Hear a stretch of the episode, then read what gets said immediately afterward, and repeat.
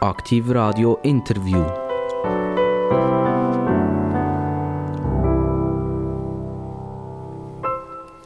Aktivradio, ein Interview, das spannend ist. Es soll humorvoll sein, man soll etwas lernen und man soll den Gast gut lernen kennen. Und das machen wir heute mit einem ETH-Professor. Und ETH-Professoren, wenn man das hört, dann sagen schon viel, oh nein, du jetzt den Senderwechsel, jetzt wird es kompliziert. Äh, ich verspreche euch, der Professor Andreas Züttel, Jahrgang 1963, der hat eins gelernt, das ist, komplizierte Sachen relativ einfach für uns Normalsterbliche zu formulieren. Und es bleibt mir nur eins. Ich begrüße ihn ganz herzlich. begrüßen. Ich sage, er ist der Energiepapst, er ist der Wasserstoffpapst.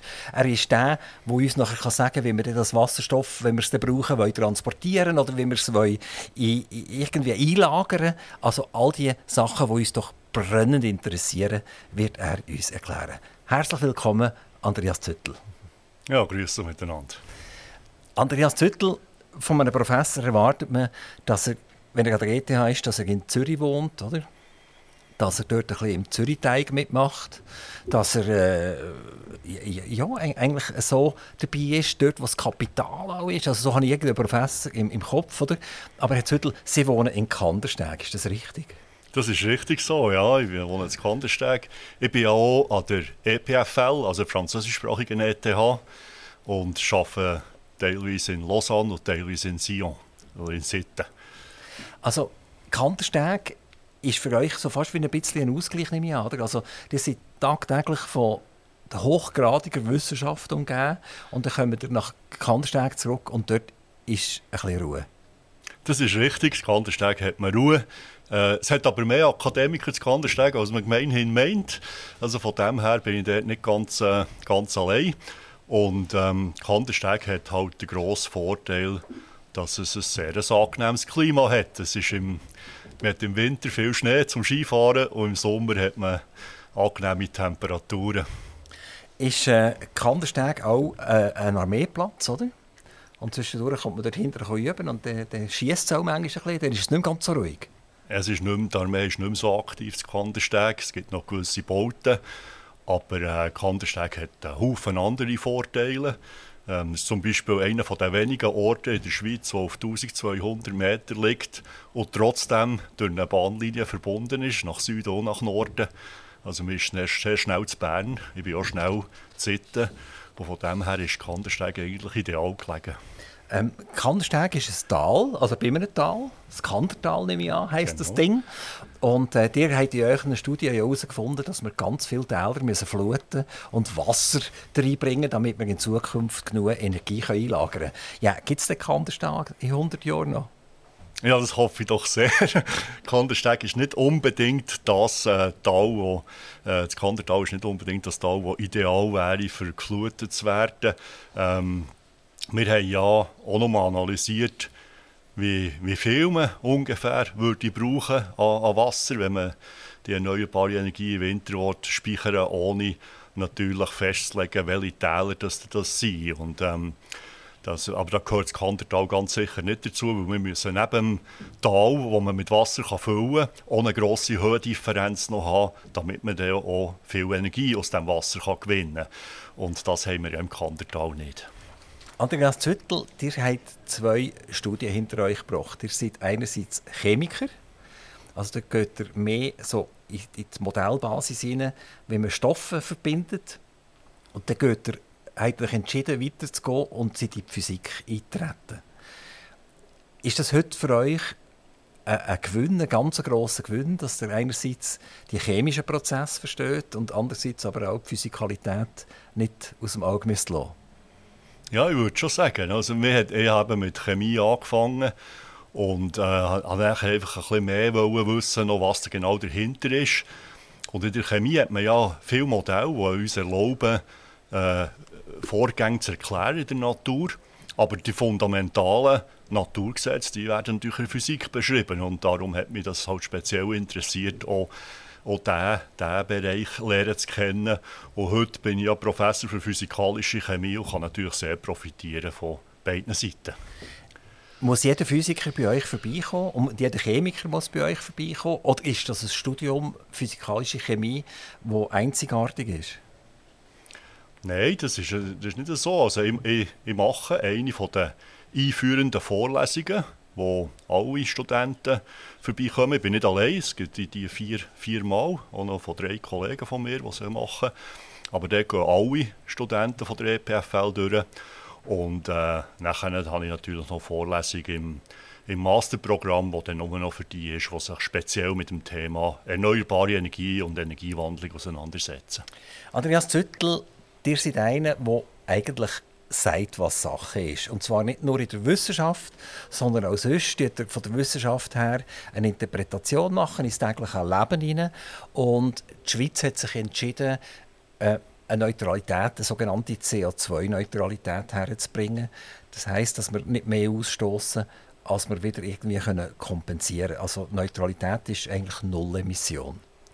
Und äh, in euren Forschungen seid ihr darauf eingegangen, äh, ist das möglich oder ist es nicht möglich?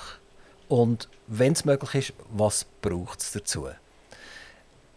Wenn ihr jetzt müsstet so in der Bevölkerung umfragen, was im Juni 2023 beispielsweise um die Abstimmung ist gegangen, haben die Leute eigentlich verstanden, um was es überhaupt geht.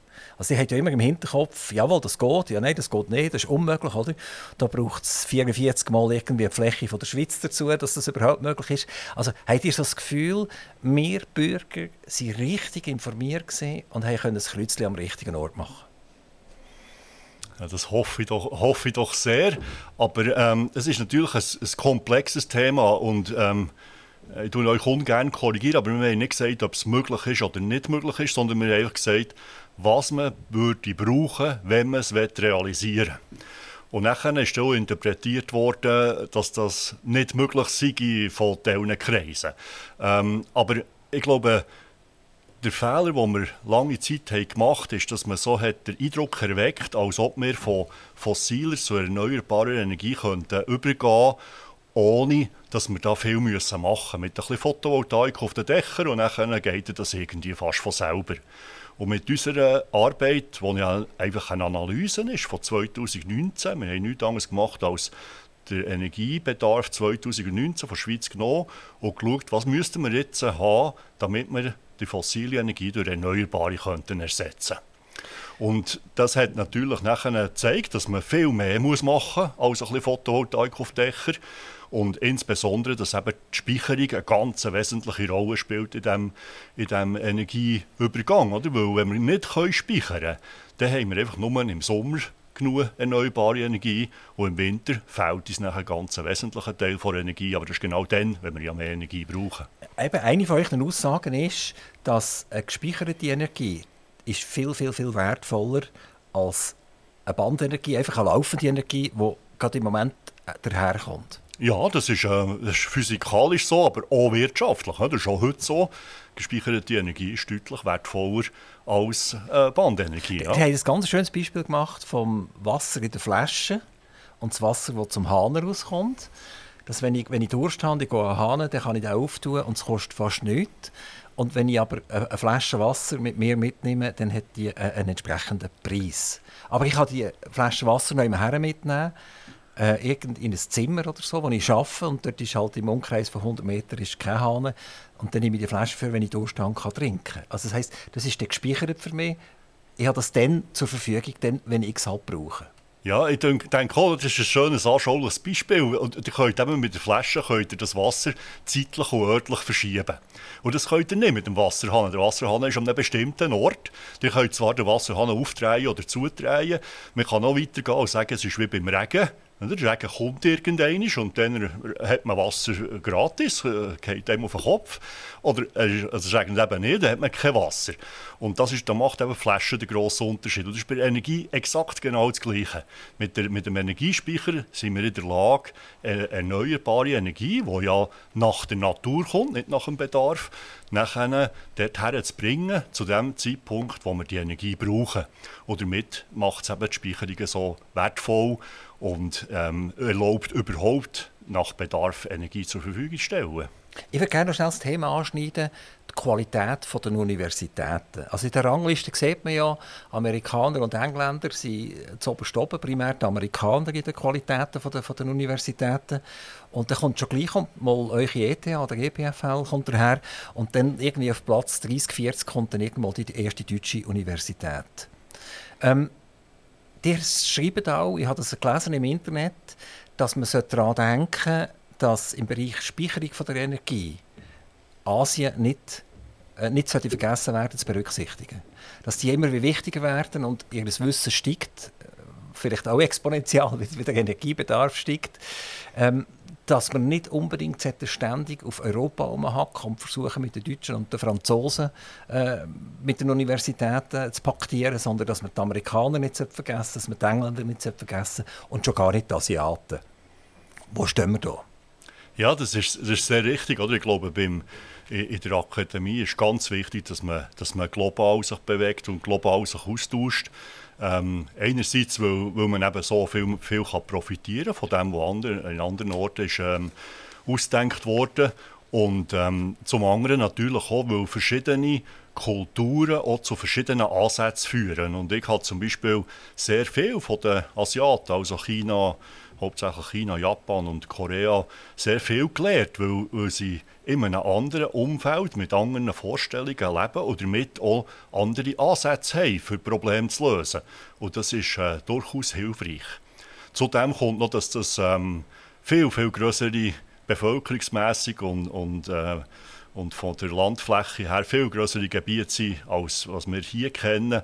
Und damit eben auch ähm, man sieht, wie wie man dort muss, äh, vorgehen muss und daraus kann lernen dass man ein Problem global kann lösen kann und nicht nur lokal. Weil es hilft uns nichts, das Problem nur hier in der Schweiz zu lösen. Das ist, das ist ein globales Problem, das wir zusammen müssen lösen In Deutschland wird etwa 40 Prozent vom Strom mit Kohle produziert. Das ist eigentlich schier unglaublich und der sogenannte CO2-Ausstoß der Deutschen ist wegen diesen Kohlekraftwerken doppelt so groß wie der CO2-Ausstoß der Schweiz. Ist das eine anständige Betrachtung oder ist das sehr eine unanständige Betrachtung? Ich frage deshalb, wenn wir nachher den Strom der Deutschen übernehmen, im Winter zum Beispiel nehmen wir an, die machen ein Kohlekraftwerk, produzieren Strom und geben uns das im Winter. Dann wird ja der CO2-Ausstoß den Deutschen angehängt und nicht uns aus dieser Frage ist eigentlich die, die, die weltweite Betrachtung, wer wie viel CO2 aussteht, eine anständige Betrachtung oder ist es eigentlich eine unanständige Betrachtung? Ich, ich glaube, man darf durchaus weltweit das anschauen und, ähm, und versuchen äh, festzustellen, wer wie viel CO2 ausstößt und, und warum insbesondere. Oder? Aber man muss immer auch berücksichtigen, dass, dass der CO2-Ausstoß ist etwas, man pro Kopf muss ausrechnen und nicht pro Länder. Die Länder sind sehr unterschiedlich gross. Und wie ihr richtig gesagt habt, äh, viele Länder produzieren Güter, die in anderen Ländern gebraucht werden. Oder sogar direkte Elektrizität, die in anderen Ländern gebraucht wird. Und das muss man natürlich auch berücksichtigen. Und das ist etwas, was ganz wichtig ist, weil in vielen von diesen Energiebetrachtungen, die heute publiziert werden, tut man nur Primärenergie darstellen. Und das gibt natürlich nicht ein reelles Bild vom Energiebedarf vom Einzelnen an einem gewissen Ort. Also insbesondere die Schweiz profitiert enorm davon, dass wir so viele Güter von China können importieren können und eben jetzt auch Elektrizität aus Deutschland im Winter importieren. Und das muss man natürlich nachher auch uns anrechnen. Oder? Das ist nachher nicht ein CO2-Ausstoß, äh, der allein diesen Ländern zuzuordnen ist. Wenn wir uns Mühe geben hier in der Schweiz und wirklich den CO2-Ausstoß verringern, wenn man das auf die Welt anschaut, ist das ein Klacks, ist das überhaupt nicht, weil wir einfach halt nur 9 Millionen Menschen sind und nicht 1,4 Milliarden wie Chinesen. Und im Moment ist in China der Pro-Kopf-Ausstoß auch doppelt so groß wie, wie von einem Schweizer, also auf die gesamten 1,4 Milliarden. Oder? Also das ist wie, wie ein Deutscher zu den Chinesen das auch ausstoßen. Und wäre es jetzt eigentlich nicht sinnvoll, rein, rein physikalisch, eigentlich nach China zu reisen und die zu unterstützen, dass sie weniger CO2 ausstoßen. Könnte man da nicht viel, viel, viel mehr erreichen, anstatt dass wir da aus einem Guffenknöpfchen ein, ein Mikroknöpfchen daraus machen in der Schweiz? Ja, eben, wie gesagt, das ist ein globales Problem. Das CO2 das wird global verteilt und das muss man global angehen. Es ist aber nicht so, dass die Chinesen mehr CO2 ausstoßen pro Kopf als wir. Also die stoßen immer noch wesentlich weniger CO2 pro Kopf aus als wir. Ähm, ob schon sie so viele Güter für uns produzieren. Und es gibt so eine, äh, ich habe so einen schönen Vergleich gemacht, wenn man die letzten 60 Jahre anschaut. Der hat ähm, ein Chines, der heute 60 ist, der hat so viel CO2 ausgestoßen wie ein Amerikaner, der elfjährig ist. Und ein Schweizer, der heute 60 ist, der hat so viel CO2 ausgestoßen wie ein Amerikaner, der 22 ist. Und dann sieht man einfach ein bisschen, wo der viel CO2 ausgestoßen wird. Und die Amerikaner sind zum Beispiel ein Land, das einen riesigen CO2-Ausstoß pro Kopf hat. Aber die Amerikaner haben eher, es geht zurück, langsam aber sicher. Ja. Und, und die Chinesen haben natürlich aufgebaut wie wahnsinnig, oder? Ja, aber das, Durch, da hängt ja mit dem, produzieren. das hängt auch mit dem Wohlstand zusammen oder mit dem zusammen, wo das Güter für die Welt produziert werden. Das ist richtig, oder? Chi- China baut äh, Kohlekraftwerke zu, Kernkraftwerke zu, aber China baut auch enorm viel erneuerbare Energie zu. Die bauen fast so viel erneuerbare Energie zu wie der ganze Rest der Welt zusammen. Und sie produzieren besonders fast die Anlagen für die Welt, für erneuerbare Energie zu wandeln, insbesondere die Photovoltaik. Die kommt praktisch alle aus China. Und äh, da muss man einfach auch, äh, das muss man auch sehen, solange China im Wohlstand noch deutlich tiefer liegt als wir, werden sie natürlich auch versuchen, mehr Energie zur Verfügung zu stellen, für den Wohlstand eben, äh, zu erhöhen. Und wenn sie dann mal auf einem Niveau sind wie wir, dann bin ich überzeugt, dann werden sie auch entsprechend äh, weniger wieder äh, CO2 ausstoßen. Aber aktuell ist China, ich habe eine Statistik von mir, für 31 Prozent des CO2-Ausstoßes weltweit verantwortlich. Ja, das sind ja auch 1,5 Milliarden Menschen. Ja, Und, und die Amerikaner sind mit äh, 13,5 Prozent. ja die sind aber nur ein Viertel so viele Menschen. Jetzt, wenn man das mit den Amerikanern mal vier rechnet, dann sieht es nachher schon ganz anders aus. Genau, also es ist sicher so, also wir geben uns hier Mühe und ich glaube, viele Leute sagen sich, wenn, wenn wir uns hier Mühe geben, dann ist nachher bei uns schön Wetter und es regnet und es wird nicht mehr warm etc. Also es sind, glaube sehr viele Leute, die das Verständnis von der Globalisierung einfach nicht mitbringen. Das ist auch nicht so einfach, oder? Weil durch das, dass ähm, äh, die viele Güter heute weltweit verteilt werden und über Menge über, Menge, über manches Land gehen, bis sie hier sind, ist das nicht so einfach, das global zu verstehen. Aber es leuchtet jedem ein, dass CO2, unabhängig davon, was ausgestoßen wird, es wird, es wird in der Atmosphäre landen, es ist überall. Und wir sollten vielleicht eben viel mehr darauf fokussieren, die fossile Energie, die wir jetzt noch brauchen, durch Erneuerbare zu ersetzen, als immer nur auf das CO2 zu zielen. Weil in dem Moment, wo wir die fossile durch Erneuerbare ersetzt haben, haben wir auch den CO2-Ausstoß nicht mehr. Und dann löst sich das Problem von selber. Aber wichtig ist, dass wir können erneuerbar die Energie zur Verfügung stellen die wir brauchen. Ist CO2 überhaupt ein Problem? Oder machen wir es zu einem Problem? Also es, es hat einen Effekt auf, äh, auf die Temperatur weltweit und ähm, da, deshalb hat das ist ein, einer der Gründe, warum man das Ziel hat, die CO2-Emissionen möglichst äh, abzusenken.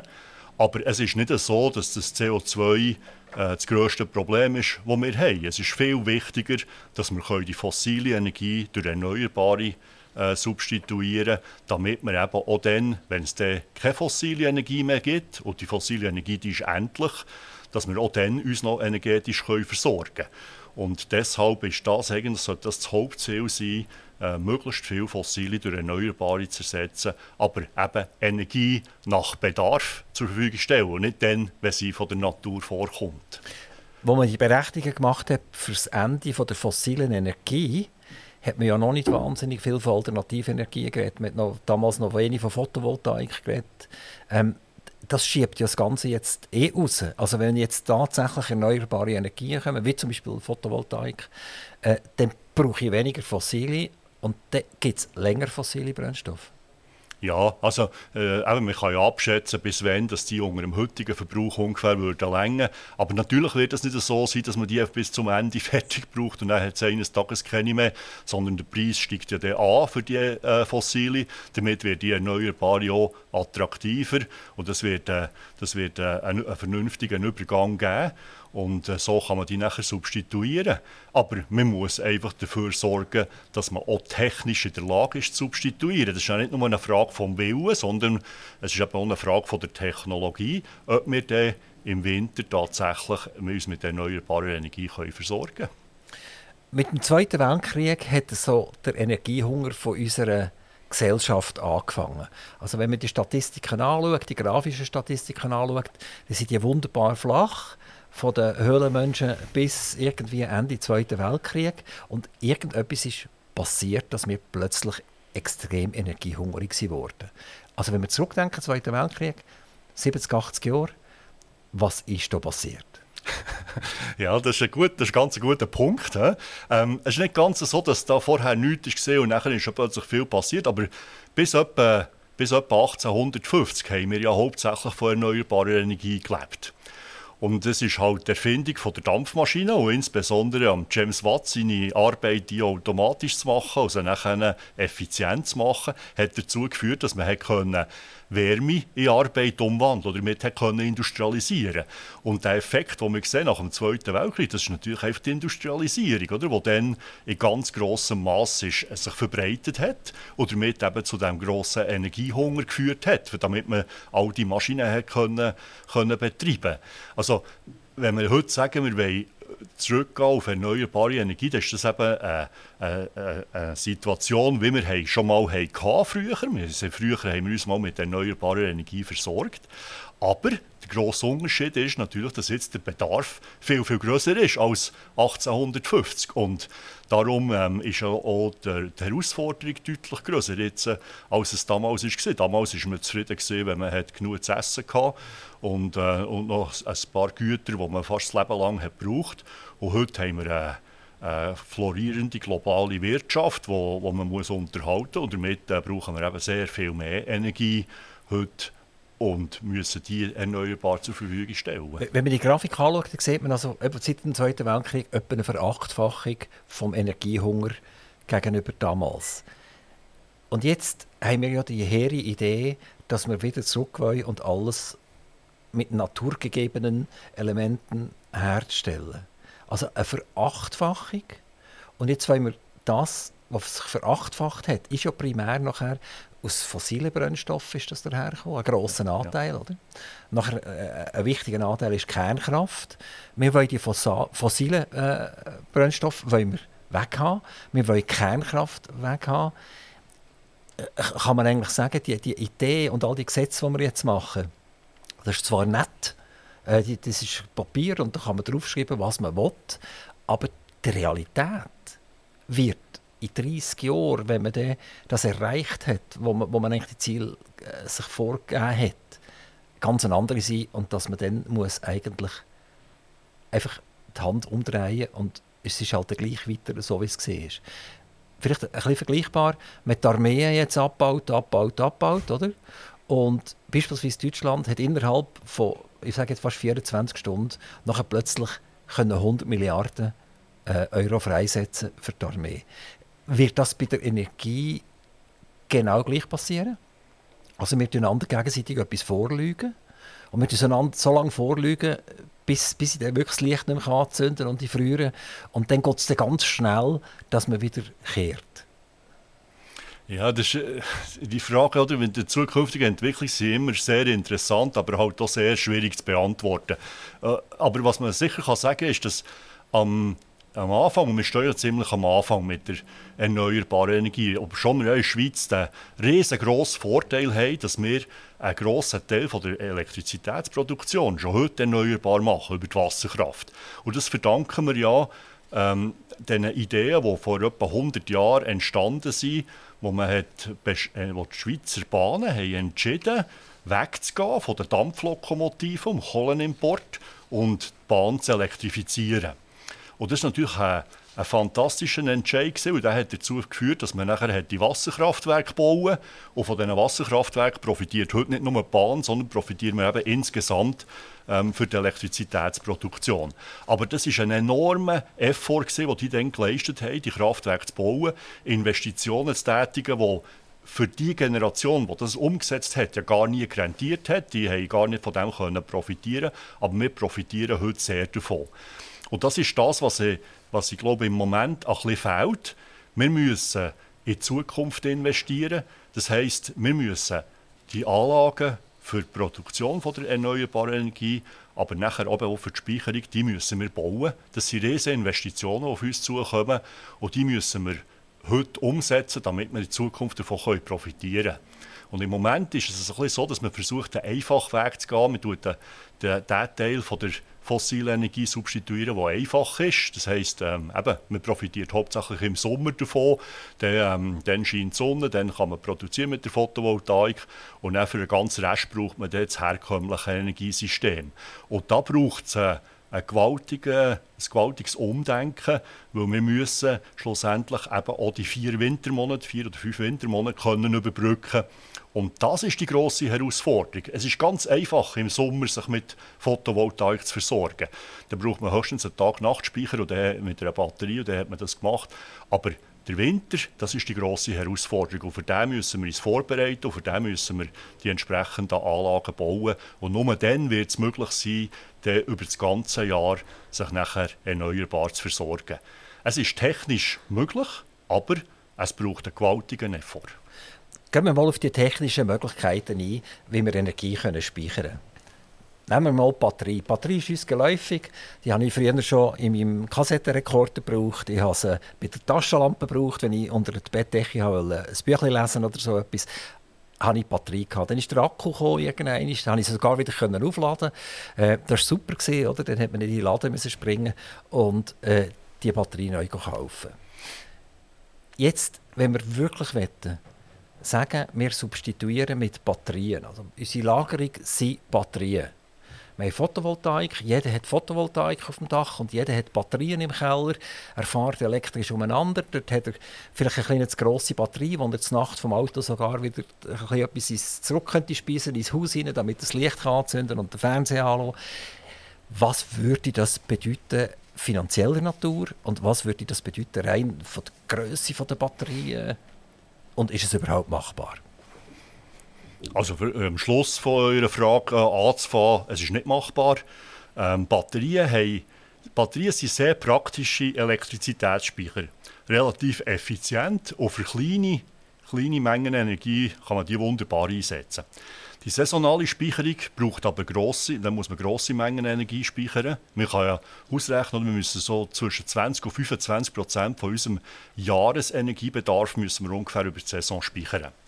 Und ähm, das andere, die andere Herausforderung ist, wir brauchen einen saisonalen Speicher nur ein einziges Mal im Jahr. Das ist schon ein grosser Unterschied, oder? wenn man eine Batterie 2000 Mal aufladen und wieder entladen kann. Dann ist natürlich 2000 Mal Kapazität durch die Batterie gegangen. Wenn ich die aber in 50 Jahren, sofern eine Batterie überhaupt 50 Jahre könnte haben, nur 50 Mal aufladen und entladen, dann kommt natürlich die, wird die Energie entsprechend sehr viel teurer. Und die energiedichte Batterie ist etwa gleich gross wie heißem Wasser. Also es ist äh, relativ bescheiden. Oder? Man hat etwa 100 Wattstunden pro Kilo. Und damit ähm, kann man, werden Batterien riesengroß. Also wir können, können wir schnell einen ja. Vergleich nehmen? 100 Wattstunden, das ist 0,1 Kilowattstunden. genau. Und wenn ich ein Öffeli anstelle, das ein bläst, heiß macht, oder? dann verbraucht das bis zu 3 Kilowattstunden, oder? Bis zu 3 Kilowatt Leistung. Ja, das heisst, in einer Stunde hat man 3 Kilowattstunden verbraucht. Ja. Ver verbraucht, oder? Ja. Und die Batterie pro Kilo 0,1 Kilowattstunden. Genau. Oder? Oder? Jetzt, jetzt zitiert der GTA-Professor und könnt mir ausrechnen, wie viel Kilo Batterie das ich brauche, schon nur, um eine Stunde lang mein Heizöffel zu laufen. Oder? Ja, das kann, kann man ausrechnen. Oder? Das sind etwa 30 Kilo Batterien. Ähm, das, das ist aber noch nicht das Problem, weil das ist immer noch relativ klein. Ich kann euch in einem anderen schönen Beispiel ähm, zeigen, wie das aussieht. Oder wenn ich, äh, der Tag-Nacht-Speicher ist ungefähr 100 Mal kleiner als der Saisonalspeicher. wenn man das ausrechnet über das Jahr.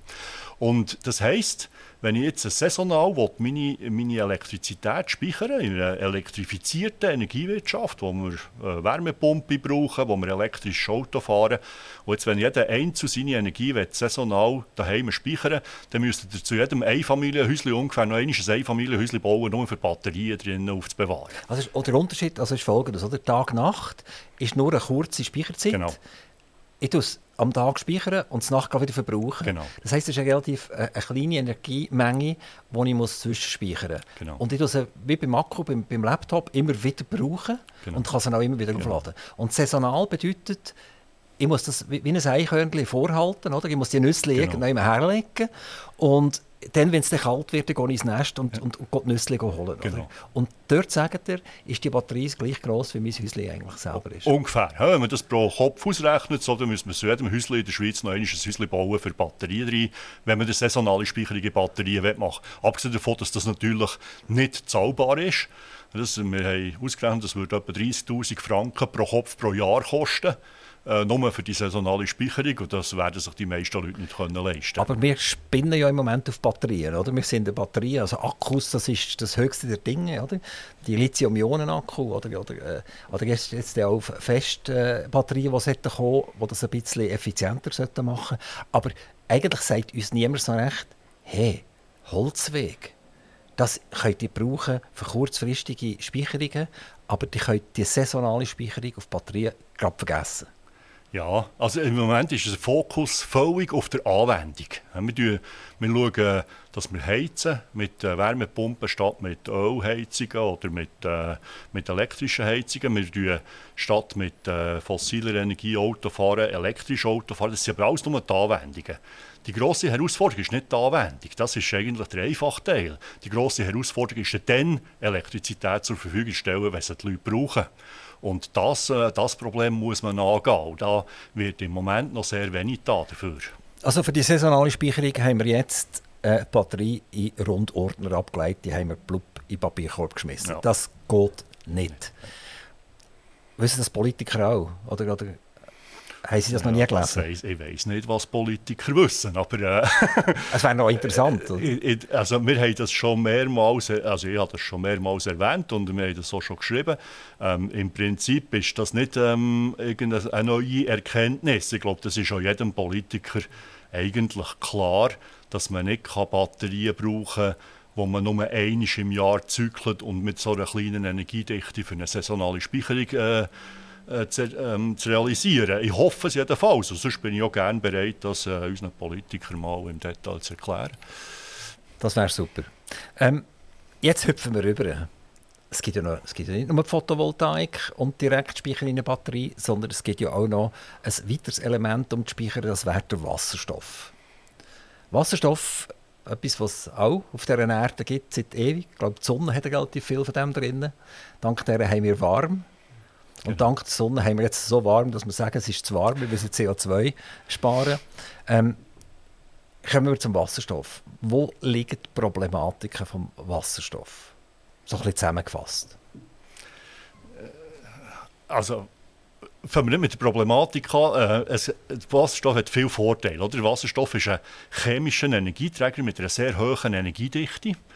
Und man kann aus Wasser herstellen. Und Wasser haben wir sehr viel. Das ist, äh, wie ihr gesagt habt, Wasserstoff ist das häufigste Element im Universum. Also was, an Wasserstoff wird es nicht mangeln. Und darum ist der sehr interessant. Man stellt auch durch Elektrolyse her. Und dort sind nachher die Herausforderungen. Die Elektrolyse hat heute eine Effizienz von etwa 60 Prozent. Das heisst, wir äh, können nur ungefähr 60 Prozent der Elektrizität schlussendliche Energie im Wasserstoff überführen. Wir verlieren dort schon 40 Prozent. Dann müssen wir den Wasserstoff speichern. Und der Wasserstoff ist nicht ein Molekül, das sich einfach lässt, lässt speichern. Ähm, es braucht äh, hohen Druck, bis man die Dichte einigermaßen erhöhen kann. Und noch dann ist sie viel, viel kleiner als die Dichte der fossilen Energieträger. Wenn wir das ganz schnell vergleichen, Ja. ähm, wie, wie ist es 1 zu 10 irgendwie Wasserstoff und 1 zu 60 fossil? Oder, oder wie ist das? Also, wenn, ich ein Kilogramm Öl nehme und ich nehme ein Kilogramm Wasserstoff, Ja, nein, wenn ihr, wenn ihr die Masse vergleicht, dann haben wir in einem Kilogramm Wasserstoff eben dreimal so viel Energie wie in einem Kilogramm Öl. Das Problem ist das Volumen. Äh, ihr habt das Kilogramm Öl ist ein bisschen mehr als ein Liter. Ah, genau, da, da muss ich eigentlich äh, 10 auf 10 auf 10 cm nehmen oder so etwas, oder? Wo, wo, ich, wo ich habe Platz zum Genau, Speichern. hä, genau. dann habt ihr etwa einen Liter, dann habt ihr, habt ihr ungefähr, ähm, habt ihr ungefähr 10 Kilowattstunden Energie da drin. Bei was? Bei, bei Bei, Wasserstoff? bei Öl. Bei Öl. 10 Kilowattstunden, ja. Genau. Ja. Und bei Wasserstoff ist es so, dass ihr für die gleiche Menge Energie ähm, braucht ihr schon in der Grössenordnung von, von 50 Liter. Also ich brauche 50 Mal mehr Volumen. Ungefähr, ja. Kommt darauf auf den Druck. Man kann natürlich mit, heute kann man mit dem Wasserstoff bis zu 700 Bar gehen. Das ist dann vielleicht noch 20 Mal das Volumen. Aber das Volumen ist deutlich größer im Aber ich Wasserstoff. brauche wieder Energie zum Verdichten. Genau, die Also, brauchen Energie zum Verdichten. Es geht relativ viel Energie verloren, bis es so weit ist, dass der Wasserstoff in dieser Dichte eigentlich vorliegt bei mir. Das ist ja so, ja. Ja, Es ist energieaufwendig. Und ähm, eben, wir haben schlussendlich immer noch ein viel grösseres Volumen. Wir können technisch durch Kompression ungefähr die halbe Dichte erreichen von Flüssigwasserstoff. Und bei Flüssigwasserstoff ist man ungefähr bei, bei 78 Kilo pro Kubikmeter ja, im Vergleich zu Öl, wo man 850 Kilo pro Kubikmeter hat. Und dann beim Wasserstoff aber dreimal so viel Energie, also vergleicht man nachher noch so irgendetwas 1 zu 4 am Schluss. Also, ja. wir, wir haben eigentlich nichts, glaube außer Kernenergie, wo an die fossilen Brennstoffe herkommt. In der Energiedichte ist das richtig, ja. Kernenergie hat natürlich noch viel, viel höhere Energiedichte als die fossilen Energieträger. Das ist noch etwa eine Million Mal mehr. Ähm, aber das ist richtig, wir haben sehr wenige Möglichkeiten, Wasserst mit Wasserstoff einen Speicher zu machen, der so dicht ist wie das, was wir aus den fossilen Energieträgern kennen. Ausser wir steuern den Wasserstoff in Metallhydrid speichern, dann kommen wir annähernd an die Dichte her. Aber dann werden eben die Speicher wieder sehr schwer, weil man dann nachher muss das Metall mit transportieren muss. Also, man zahlt immer einen Preis im Gewicht für, für das Volumen, das man verkleinert. Also wir müssen uns schon im Klaren sein, wenn wir über das Thema Wasserstoff reden, dann braucht das irgendwann viel Platz. Da braucht viel Volumen, genau. Und, ähm, und eben, man hat einfach äh, mit zahlt äh, äh, die Energieverluste bei der Umwandlung, einerseits bei der Elektrolyse für Wasserstoff herzustellen, aber nachher auch in der Brennstoffzelle, wenn wir aus dem Wasserstoff wieder Elektrizität produzieren, dann verlieren wir noch einmal etwa die Hälfte der Energie. Genau, das ist vielleicht noch wichtig zu sagen. Also wir brauchen eigentlich Strom, um den Wasserstoff herzustellen, Ja. also die Elektrolyse. Und nachher haben wir den Wasserstoff und dann müssen wir den komprimieren und wir müssen ihn transportieren und wir müssen ihn einlagern. Sehr hohe Kosten. Und zuletzt nehme ich ihn zu mir und tue eigentlich ihn wieder zu Strom umwandeln. Das ist richtig. Das, das, ist, ja. das ist der Weg. Und bei jedem von diesen Bruchteilen, die ich mache, habe ich wieder einen Energieverlust. das ist richtig, ja. Und das habe ich bei den Fossilen eigentlich nicht, sondern ich transportiere die von, von, von den Arabern zu, zu uns in Heizungskeller runter. Und damit habe ich eigentlich fast keinen Verlust. Ja, der grosse Unterschied ist eben, bei den fossilen Energieträgern müssen wir die ja nicht herstellen, sondern die, die finden wir so im Boden. Und dann haben wir nur den Verlust am Schluss bei der Umwandlung vom, von der chemisch gespeicherten Energie im fossilen Energieträger in Elektrizität. Der, der besteht dort natürlich auch. Und da sind wir mit dem Wasserstoff deutlich besser. Wir können effizienter Wasserstoff in Elektrizität umwandeln. Aber der, insgesamt, der ganze Kreislauf führt halt dazu, dass wir etwa 75% von der Energie verlieren mit Wasserstoff, wenn wir am Schluss wieder Elektrizität wollen. Also 25% bleibt übrig Ungefähr, ja. und 75% geht verloren. Also verloren ist, ist Wärme. He. Zum Beispiel im Winter könnte man natürlich die Wärme auch nutzen zum, Heizen. Also man muss nicht zwangsläufig alle die Energie verlieren, aber bei der Produktion, ja, dort ist, äh, dort ist ein Teil von dieser Wärme verloren, weil man das im, Sommer überkommt, wo man sie nicht kann brauchen kann. Ge- Gehen wir weiter zur Einlagerung vom Wasserstoff. Also wir werden jetzt wieder die fossilen durch Wasserstoff ersetzen. Wir machen jetzt wieder das Gleiche, wie wir vorher mit den Batterien angeschaut haben. Ich will gerne autonom werden. Batterien haben wir herausgefunden, geht nicht gut, wird schwierig. Jetzt schauen wir das mit dem Wasserstoff. Und da habt ihr in euren Forschungen immer wieder zugunsten von uns äh, Normalbürger das mit Gotthardtunneln verglichen. Oder? Wie viele Gotthardtunneln braucht es, damit wir so viel Wasserstoff können einlagern können, dass das unsere fossilen Brennstoffe ersetzt? Ja, wir haben ausgerechnet, oder, wenn, man, wenn man die saisonale Speicherung realisieren würde, ähm, vollständig durch Wasserstoff, also wenn man äh, nur Wasserstoff hätte für die saisonale Speicherung, müsste man etwa 25 Mal den Gotthard Basistunnel bauen als Druckspeicher mit 200 Bar. Ähm, das klingt natürlich nach, äh, nach sehr viel und auch nach einer riesen Herausforderung. Aber wir haben in unserer Analyse haben wir ja immer 100% ausgerechnet. Und man muss natürlich nicht alle Energie nur in Wasserstoff speichern. Also wir haben ja äh, auch noch andere Möglichkeiten. Und darum äh, braucht es sehr wahrscheinlich ein bisschen weniger als 25 Mal den Gotthard-Basistunnel. Aber ähm, es braucht mehrmals etwas in der Größe des Gotthard-Basistunnel. Und das zeigt einfach auch die Herausforderung. Und das Ganze steht unter Druck. Das Ganze wäre unter 200 Bar Druck. Da kommen ja. wieder die Leute, die nachher Angst haben. Also die, die jetzt sagen, man darf die Uranbrennstäbe äh, nicht verbuddeln, irgendwie ein paar Kilometer unter dem Boden, die Angst haben vor dem, die werden natürlich dann mega Angst haben, wenn sie hier 200 Bar unter dem Viertel haben.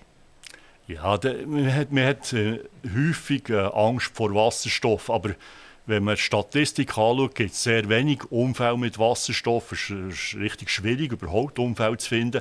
Wasserstoff ist nicht ein äh, extrem gefährlicher Energieträger. Aber der Wasserstoff enthält pro Gewicht dreimal so viel Energie wie die fossilen Energieträger und damit ist er natürlich potenziell, kann die Energie auch frei werden. Und eben unter Druck hat man natürlich noch zusätzlich die mechanische Energie über den Druck. Also äh, das ist sicher etwas, was man richtig muss machen muss. Aber wir haben heute Technologie für Wasserstoff äh, zu nutzen, ohne dass man Gefahr eingeht. Aber ist unsere Generation oder unsere folgende Generation in der Lage, 25 Gotthardtunnel mit 200 Bar zu bauen? Nein, das glaube ich nicht. Das ist, äh, wir wissen, wie viel Arbeit es ist, einmal zu bauen.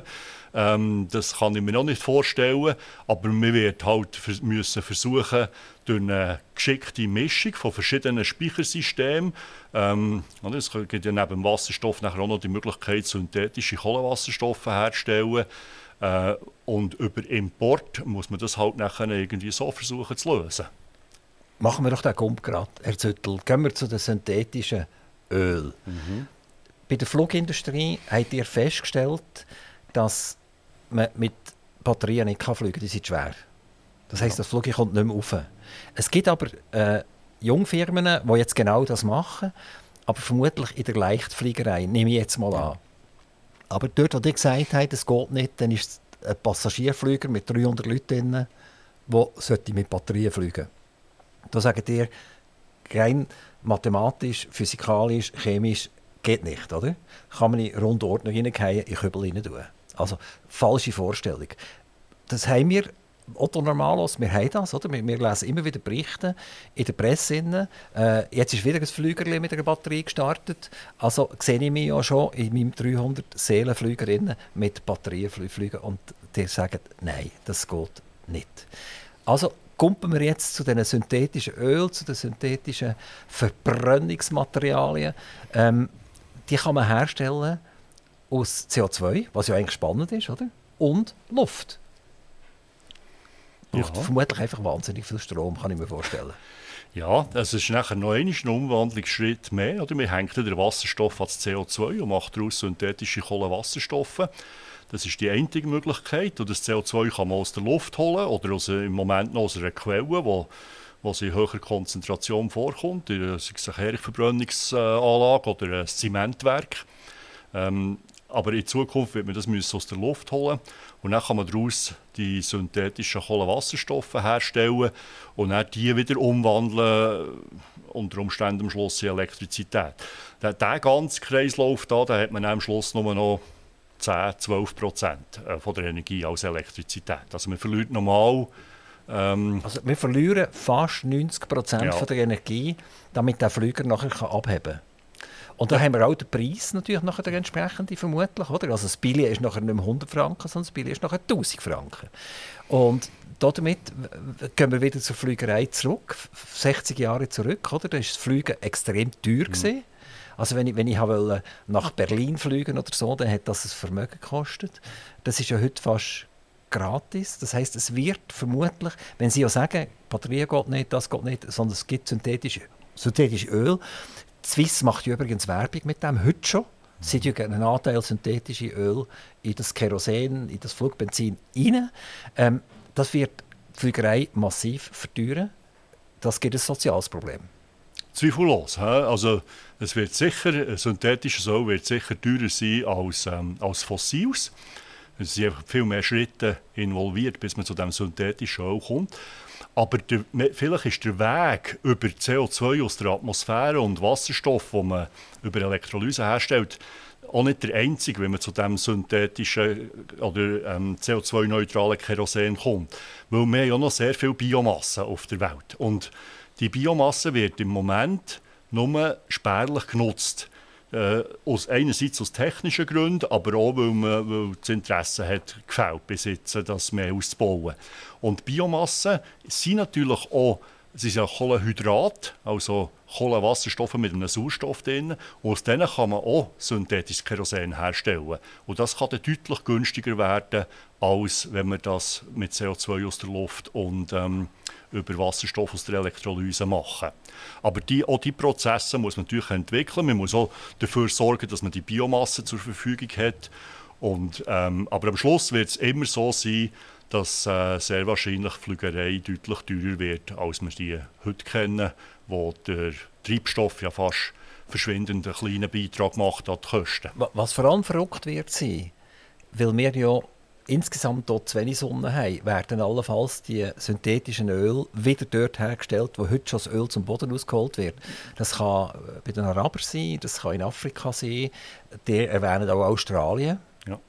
Das heißt also, wir werden von einem Import abhängig sein für die synthetischen Öl, weil dort kann mit Sonnenlicht Strom produziert werden. Und für uns wird sich insofern nichts ändern. Die starten immer noch mit einem, mit einem Jet. Die, die verbrennen Öl genau gleich wie heute. Wir sagen einfach CO2-neutral, weil dann in Australien das CO2 nicht angefallen ist beim Produzieren, sondern es ist CO2-neutral. Aber beim Ausstoß habe ich es nachher wieder letztendlich.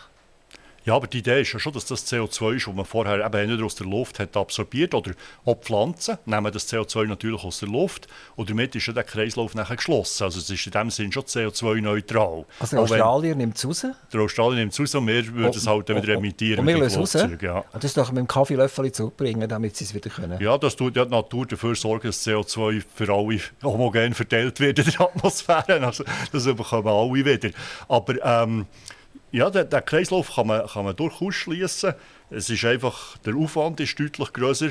Aber ich glaube, wir Australien ist ja sehr interessant, weil Australien so viel Fläche zur Verfügung hat, die nicht besiedelt ist. Und natürlich eine zweieinhalb Mal höhere Sonnenintensität als wir. Also von der, das ist prädestiniert für Sonnenenergie Elektrizität umzuwandeln. Aber dann gibt es noch viele andere Länder. Man darf auch nicht Afrika vergessen. Afrika hat äh, äh, sehr viel Biomasse. Auch Südamerika hat sehr viel Biomasse. Ähm, Alaska sogar. Es gibt äh, viele Orte auf der Welt, wo, wo man grosse Mengen könnte Biomasse auch ernten und damit synthetische Kohlenwasserstoffe herstellen. Und dann haben die Pflanzen das CO2 schon aus der Atmosphäre geholt. Also dann muss man das nicht technisch machen. Alle Länder, die, die ihr jetzt erwähnt habt, das sind alles Länder, die einfach nicht in der Schweiz sind. Wir, wir sind Importeure nachher von diesen äh, synthetischen Öl. Die dort dann tatsächlich produziert werden. Ja. Und die können wieder genau das Gleiche machen mit uns, was aktuell passiert. Irgendwann wird einem Händchen dreht oder eine Pipeline wird zugemacht oder irgendetwas.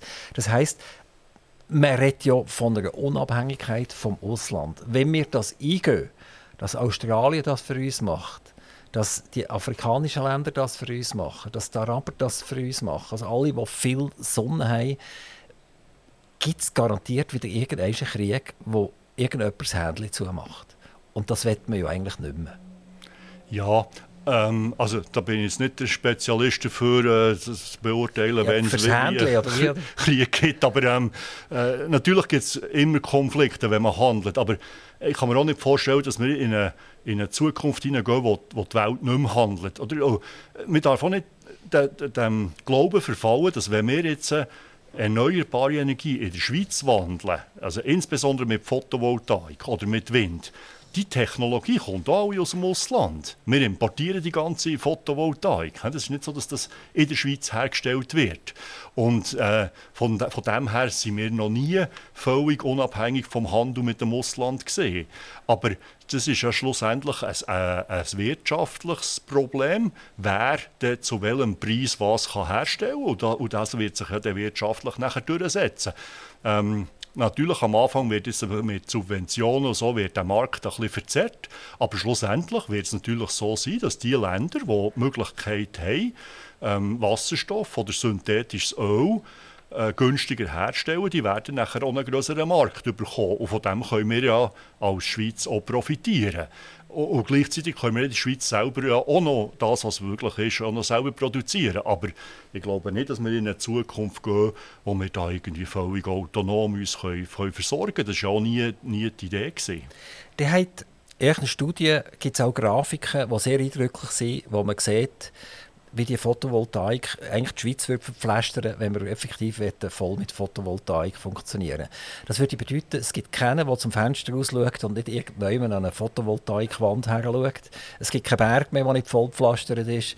Es gibt keinen See, der nicht vollpflastert ist. Es gibt eigentlich gar nichts. Also das wird unansehnlich und weil es unansehnlich ist, wird es auch vermutlich nicht kommen. Das Gleiche hat er gemacht, das ist auch sehr eindrücklich, mit, äh, mit der Stauwehr. Der hat gesagt, wenn wir das, die Energie ersetzen beispielsweise durch Wasserkraftwerke, dann würden wir 13 Mal Grand Xance zubauen. Mhm. Das heisst, dass ein grosser Teil von der Schweiz ist irgendwie unter Wasser nachher. Äh, auch das wird nicht kommen. Jetzt bei all diesen Diskussionen, die wir jetzt geführt haben, das ist für mich alles sehr realistisch und ich glaube auch an die Menschheit und ich denke auch, wir bringen das tatsächlich fertig. Oder? Aber wie sinnvoll ist es, dass wir ein Datum setzen von 2050, wo politisch emotional gesetzt worden ist, ohne dass wir nicht zuerst eigentlich Technologie erproben, mhm. Technologie standardisieren und eine sichere Technologie haben, wo man nicht Angst hat, dass man das im Viertel explodiert, das ganze Zeug. Warum ist das Thema dermaßen emotional geführt und wir machen die Schritte emotional, ohne am Herrn Züttel genug zuzulassen? Ja, es ist jedem selber überlassen, wenn man, ähm, wenn man zulassen will. Es ist, ähm, ich sage, emotional. Ich glaube, man sieht halt am Anfang immer die möglichst die einfachen Lösungen und schiebt die größeren Herausforderungen noch ein bisschen vor sich her. Das ist, ähm, äh, ich glaube, das ist ein, ein natürliches äh, Verhalten. Oder? Und ähm, was wir ja versuchen mit unserer Arbeit, ist einfach ein bisschen zu zeigen, woher dass es dann schlussendlich geht äh, oder muss gehen, wenn man eben äh, so eine Versorgung möchte realisieren mit erneuerbarer Energie über das ganze Jahr. Also, wir haben vorhin über Import geredet, aber auch wenn wir importieren, heisst das natürlich nicht, dass wir nachher keine Speicher mehr brauchen. Wir haben ja heute auch Pflichtlager für die fossile Energie, ob schon wir die jetzt ganz Jahr jederzeit können importieren und trotzdem haben wir Pflichtlager für vier Monate, für Öl zum Beispiel. Und genauso wird man natürlich auch in Zukunft, wenn wir Wasserstoff oder synthetische Kohlenwasserstoffe importieren, werden wir solche Lager brauchen. Und vier Monate entspricht ungefähr wieder am Winter. Also wir brauchen massiv Speicher, auch wenn wir das von importieren. Und ähm, das sieht natürlich in diesen Darstellungen, wenn wir sagen, es braucht 400 Quadratkilometer Photovoltaik oder, ähm, oder 25 Mal der Gotthard Basistun oder 13 Mal Grand äh, für die äh, saisonale Speicherung zu realisieren, immer, immer jedes, jedes zu 100 Prozent, äh, dann sieht das nach unheimlich viel aus. Aber wenn wir jetzt äh, davon ausgehen, dass wir zum Beispiel ein Drittel von unserer Winterenergie würde über fossile, äh, über synthetische Kohlenwasserstoffe importieren, ein Drittel über ähm, Wasserstoff, wo nachher der Wasserstoff in, in grossen äh, Kombikraftwerken verbrennen, wo wir auch die Wärme können brauchen können. Dann haben wir dann nicht mehr nur 25% von Energie, sondern etwa 50 oder 60% von Energie. Also sieht es schon deutlich interessanter aus. Und nachher können wir ja die Kombikraftwerke oder vielleicht in Zukunft sogar Brennstoffzellen, die man individuell daheim betreibt, brauchen für Elektrizitätsproduktion und Wärme im Winter, dann sieht das alles nachher schon deutlich weniger ähm, gravierend aus und äh, deutlich realistischer für das umzusetzen. Aber wir müssen uns dahinter machen, das umzusetzen. Das sind alles nicht nicht Einrichtungen, wo man so husch husch herbauen kann, wenn wir dann plötzlich merken, es längt jetzt nicht, sondern das muss das erfordert alles eine, längerfristige Planung und ähm, auch Konzept, oder? Ganze Energiekonzept müssen erarbeitet werden, wenn wir Städte mit Kombikraftwerken, die mit Wasserstoff betrieben werden, den Wasserstoffspeicher, den die Kraftwerke brauchen, wollen realisieren und das Wärmeverteilnetz, dann muss man das alles äh, rechtzeitig planen und, und nachher bauen. Und das gibt eben durchaus äh, viel zu tun. Das sind aufwendige Installationen und das muss man angehen rechtzeitig. Und das ist ein bisschen die Schwierigkeit im Moment, dass wir uns sehr auf die Anwendung konzentrieren, aber nicht überlegen, wie wird die Versorgung nachher schlussendlich realisiert. Also kann man über einen Übertitel über eure Forschungen bringen, denkt an Speicher. Ja, ich glaube, das ist etwas, das ist das, ist das A und O, wenn wir uns jenisch erneuerbar können versorgen können, geht das nur, wenn wir auch speichern können. Wenn wir nicht speichern können, geht das nie. Dann werden wir nachher für die, für die Zeiten, wo wir keine erneuerbare Energie haben, werden wir fossile weiterhin müssen brauchen. Das wird dazu führen, ähm, dass wir fossile Kraftwerke bauen, wie Bier. Das, war ja eine Tragik für die Schweiz, dass wir jetzt plötzlich, nachdem wir 100 Jahre CO2-frei haben Elektrizität produziert, brauchen wir jetzt plötzlich ein Kraftwerk mit fossiler Energie. Oder? Das ist ein Gaskombikraftwerk, ein Gaskombikraftwerk. auch Öl können verbrennen im schlimmsten Fall. Also das ist ja kein Kombikraftwerk, sondern es produziert nur Elektrizität. Ah, sogar. Kann man die Wärme, die gar nicht nutzen. Ab, oder? Genau. Und, ähm, und das, ist ja, das wäre ja, wär ja fatal, oder? wenn wir in eine Situation hineinlaufen, wo wir jetzt nachher einen gewissen Teil des Jahres erneuerbar versorgen können und nachher der andere Teil des Jahres weiterhin auf fossile Energie angewiesen äh, werden sein und wir nachher noch eine eine wirtschaftliche Konkurrenz zwischen den beiden Energieproduzenten aufbauen, oder? die natürlich auch schädlich wird sein, weil die sollen sich, sollten sich ja nicht können bekämpfen, sondern ergänzen sinnvoll. Aber das geht eben nur, wenn wir nach und nach äh, völlig die Fossile können substituieren können. Herr Züttel, mit all dem, was ihr wisst, schlafen ihr noch gut? Ja, ich bin eigentlich äh, zuversichtlich, weil, weil ich, ich sehe die Herausforderungen nicht als Problem, sondern bin eigentlich dankbar dafür, dass wir heute in der Lage sind, solche Analysen zu machen und damit auch zu wissen, woher der Weg schlussendlich geht. Und wenn man, ich glaube, wenn man sich mal bewusst wird, äh, was man alles muss machen muss, dann kann man nachher auch die Lösungen suchen und dann kann man das Problem auch lösen. Es ist ja Gott sei Dank so, dass es nicht ein technisches Problem gäbe, das nicht lösbar wäre. Es gibt einfach mehr zu tun, als man vielleicht gemeinhin hat gedacht. Und das kostet auch ein bisschen etwas? Und das kostet natürlich.